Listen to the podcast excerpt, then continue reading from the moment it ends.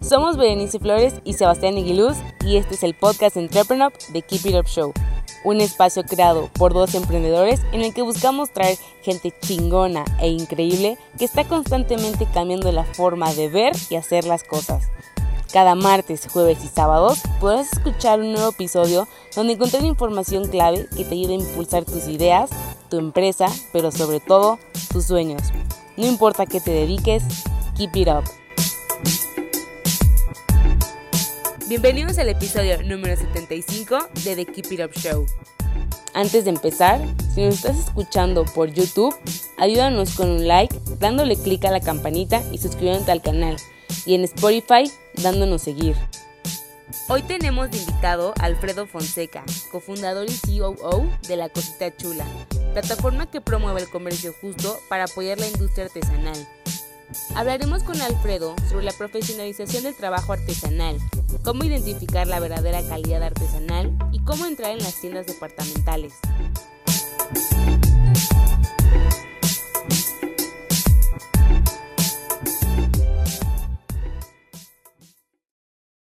Aguiluz, cofundador y CEO de Entrepreneur, y estoy aquí con Alfredo Fonseca, cofundador y director de operaciones de Cosita Chula. Y quiero que aclarar antes de empezar, Alfredo, que no te estoy llamando Cosita Chula, que así se llama tu empresa.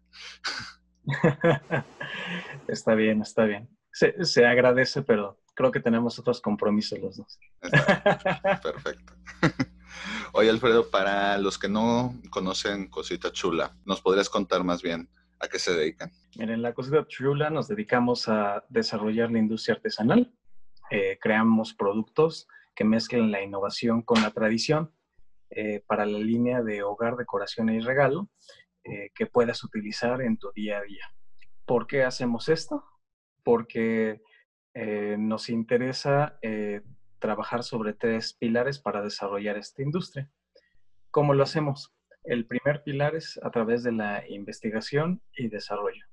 Aquí nos dedicamos a mejorar la técnica, a romper paradigmas en temas de calidad, en temas de, materia prima, de materia humana, eh, de desarrollar eh, ese talento que, tiene la comunidad artesanal.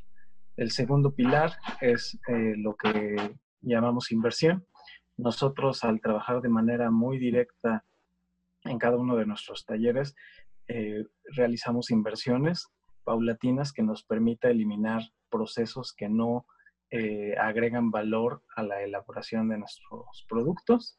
Y eh, como tercer pilar, trabajamos en lo que es la comercialización para poder tener un, ciclo virtuoso y, e ir aprendiendo de las necesidades que adquieren y que necesita el mercado.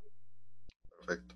Últimamente se ha puesto muy de moda todo este tema de tratar de trabajar con artesanos, con fabricantes, etcétera. Y, y, muchas empresas ven que es una forma de tener una mano de obra de calidad, mientras al mismo tiempo ayudarlos a tener un ingreso justo por el mismo. ¿Cuáles son las claves para los que quieran tener un emprendimiento de este tipo a la hora de acercarse con una comunidad?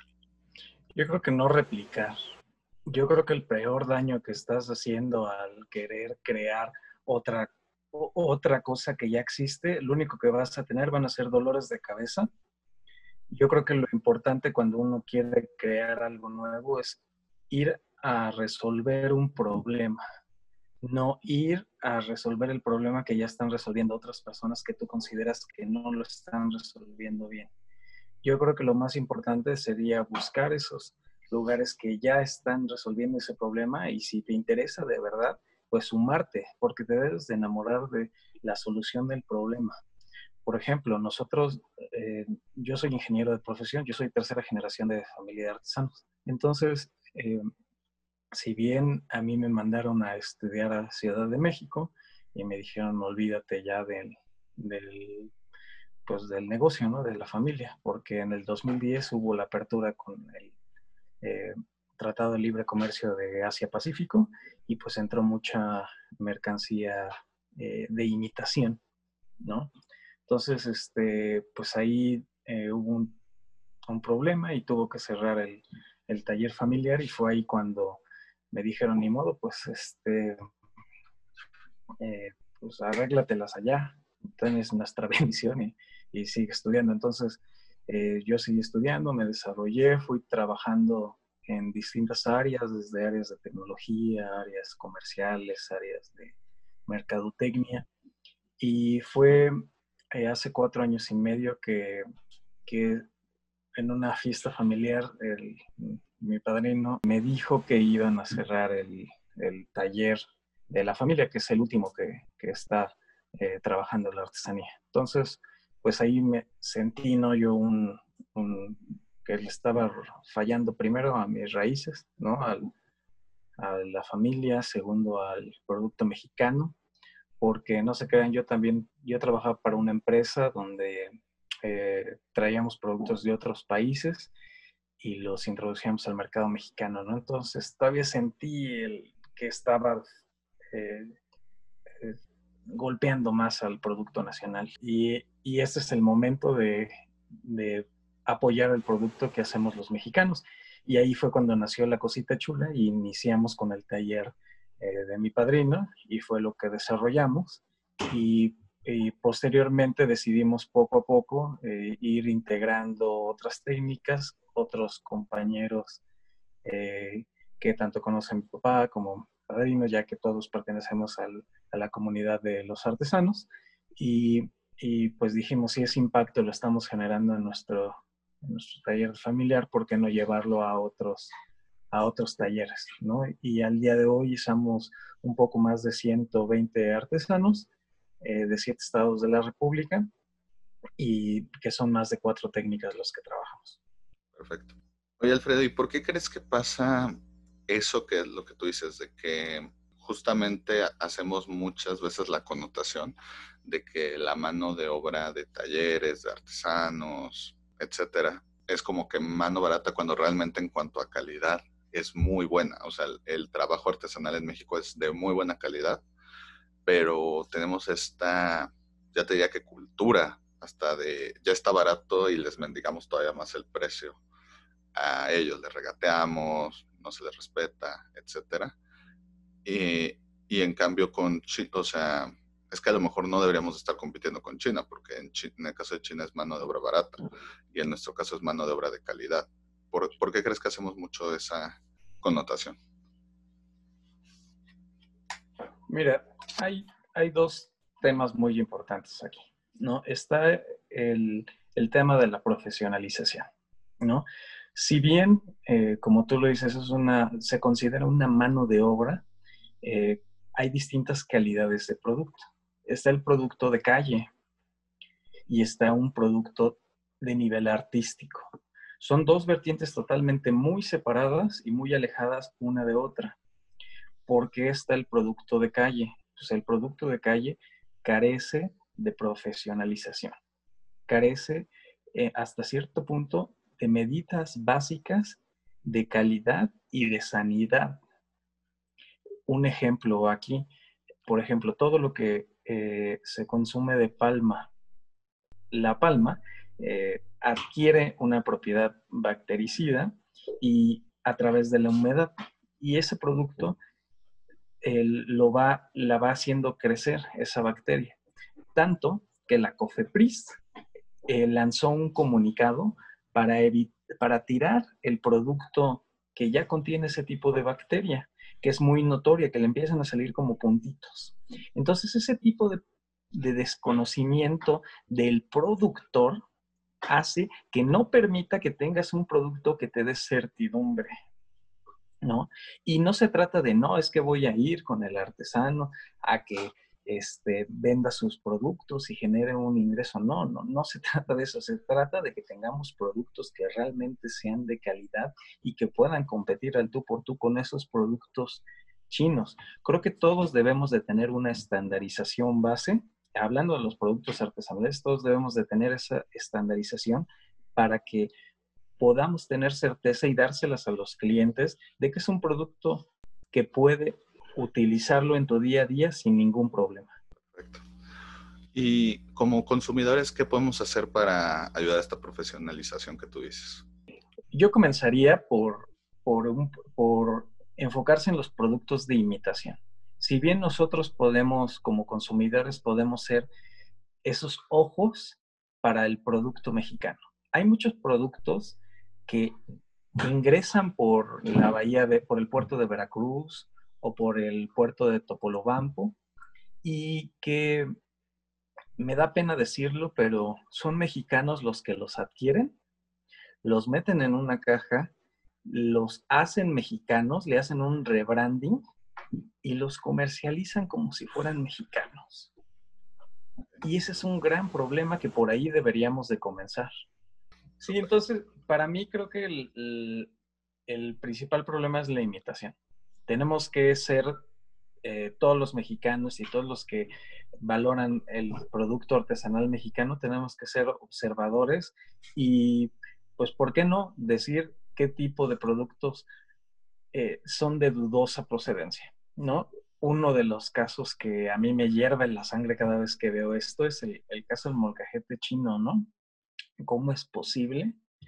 Primero, que la persona mexicana haya decidido ponerle molcajete a un producto de otro origen. Si el producto molcajete tiene una connotación de una raíz azteca.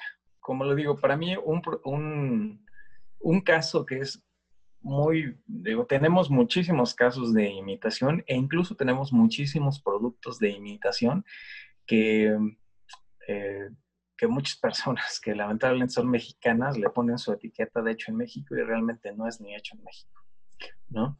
Creo que nosotros como mexicanos debemos de tener, eh, de ser esos, ese visor para el producto mexicano y, y, ¿por qué no?, denunciar ese tipo de productos si, si bien eh, no todos somos expertos, creo que poco a poco hay plataformas como la de nosotros. Yo considero que eh, como consumidores tienes que ubicar las plataformas como la Cosita Chula, que realmente te dan la certidumbre de que estás comprando un producto de origen mexicano y de buena calidad.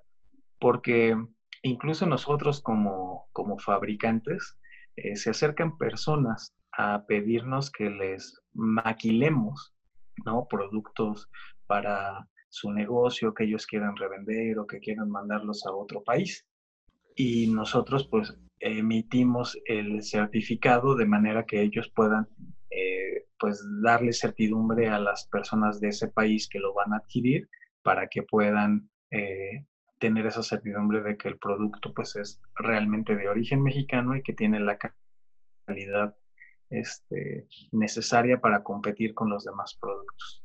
Oye, y como consumidor, ¿cómo te puedes dar cuenta entre lo que sí está hecho en México y lo que no? O sea, se nota a la vista, se nota a la hora de tocarlo, porque pues la mayoría no son expertos en el tema. Yo creo que para ti es muy fácil identificarlo. Por ejemplo, eh, ah, hablemos, hablemos de, de talavera. ¿no? La, la, la, talavera es un, como es el producto de la casa, podemos, este, tú puedes darte cuenta de tres cosas.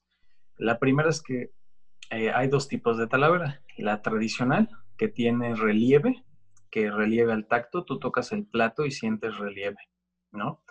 Eh, un una, una parte importante de nuestra talavera es que genera relieve en el plato. ¿Sí? Ya hay otro tipo de talaveras este, que no es tan tradicional, que no tiene relieve, pero por ahí podría ser uno de los factores. El segundo punto es el peso del plato. hay distintos tipos de calidades. Está la 100% artesanal, la que es un mix entre artesanal e industrial, y la industrial.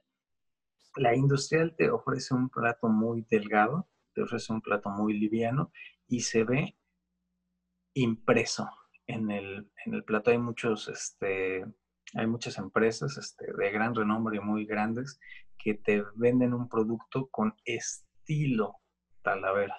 Sin embargo, eh, están impresos los platos y eso pues no es este no es no está bien, ¿no? Porque la talavera, lo que es la esencia de la talavera es el pintado del plato. La habilidad que tienes con, la, con nuestras tres técnicas de pintados, que es plumeado, delineado y curviado. Esas son las tres, las tres técnicas que utilizamos. Ahora, eh, si bien poco a poco se han ido innovando estas técnicas, eh, otro de los puntos que puedes tú validar es el tipo del material.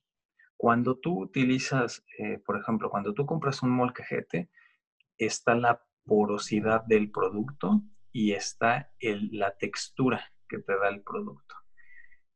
Eh, otro de, las maneras es cuando tú ves el empaque o tú ves la etiqueta o tú lo compras en alguna tienda, pues investigar el origen de esa, de esa compañía, ¿no? Y ponerte a, pues ahora sí que como consumidor tienes la, obligación de, de verificar esa compañía que te está ofreciendo ese producto y ver quién es, ¿no? Si tiene este, antecedentes o si simplemente es una comercializadora para que pues puedas tener esa certidumbre. En el molcajete, algo muy básico que uno puede hacer es el peso.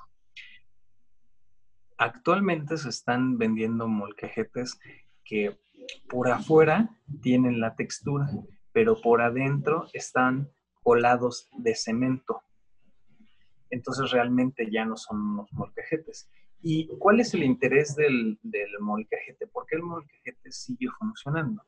Porque, por ejemplo, hablando eh, particularmente de nuestra piedra, contiene silicatos de magnesio y potasio.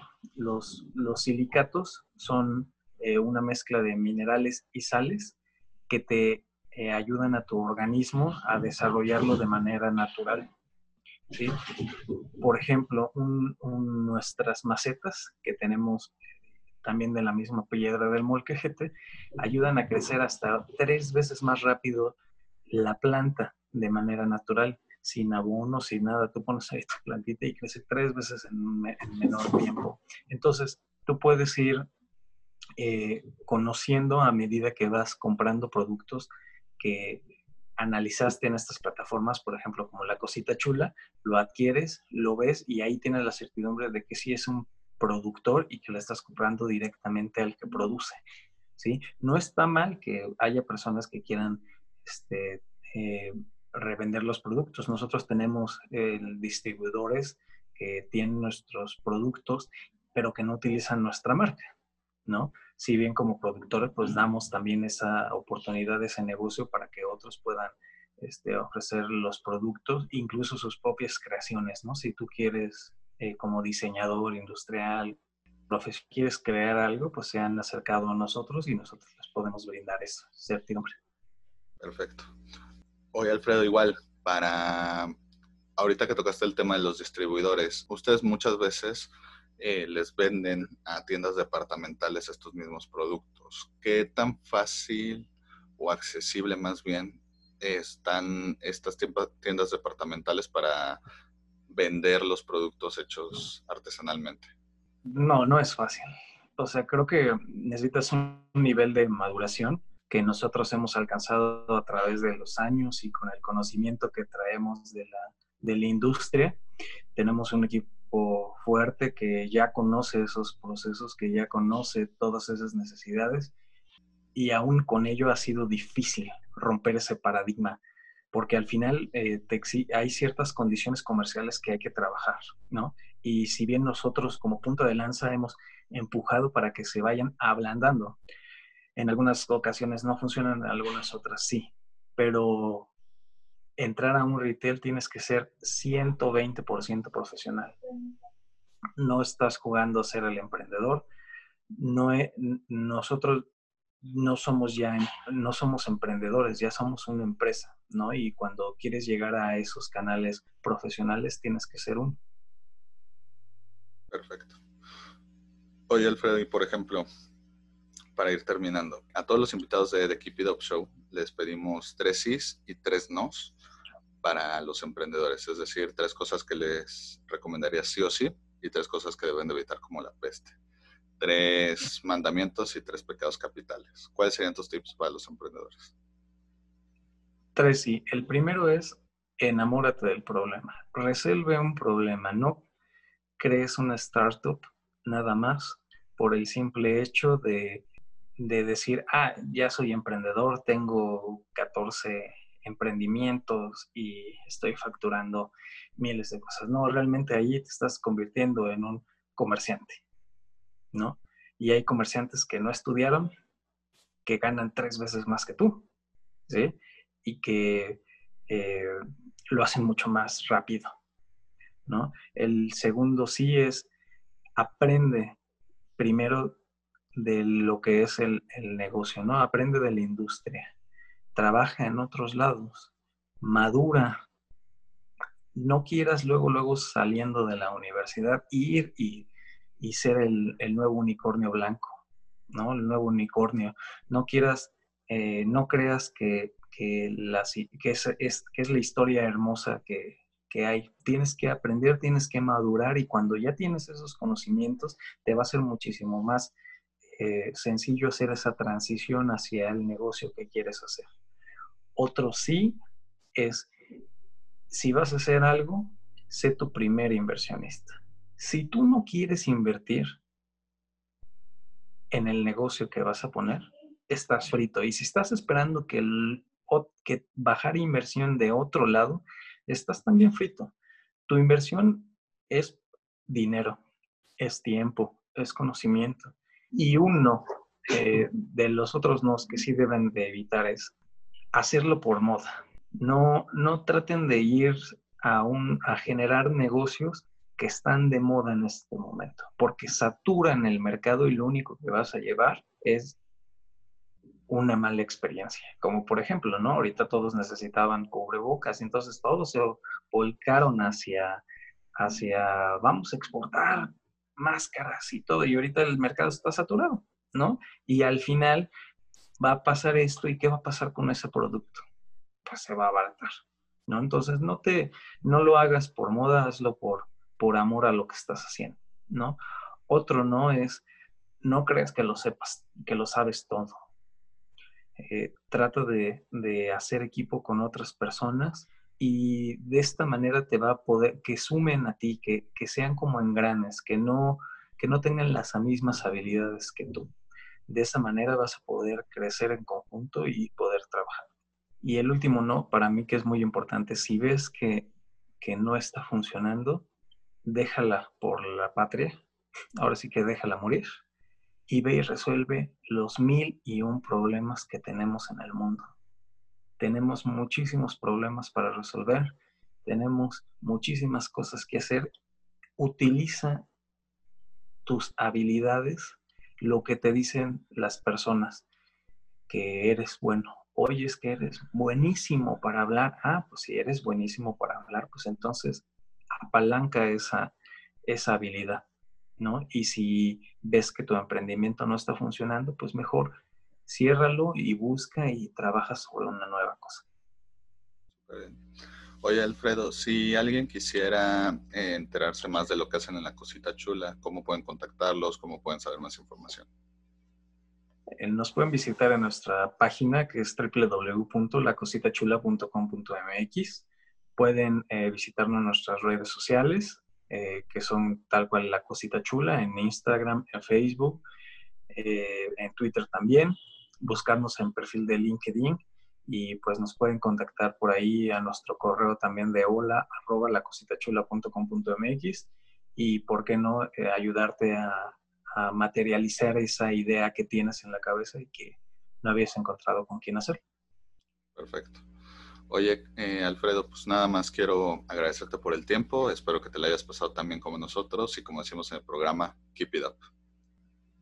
Excelente. Si te gustó el episodio de hoy, recuerda que puedes escucharnos en Spotify y YouTube y para más herramientas de estos temas, estamos en Instagram y Facebook como arroba entrepreneur. Si quieres seguir a nuestro invitado de hoy, te dejamos en la caja de descripción sus redes sociales y datos de contacto. Gracias por escucharnos y nos vemos en el próximo episodio. Recuerda, keep it up.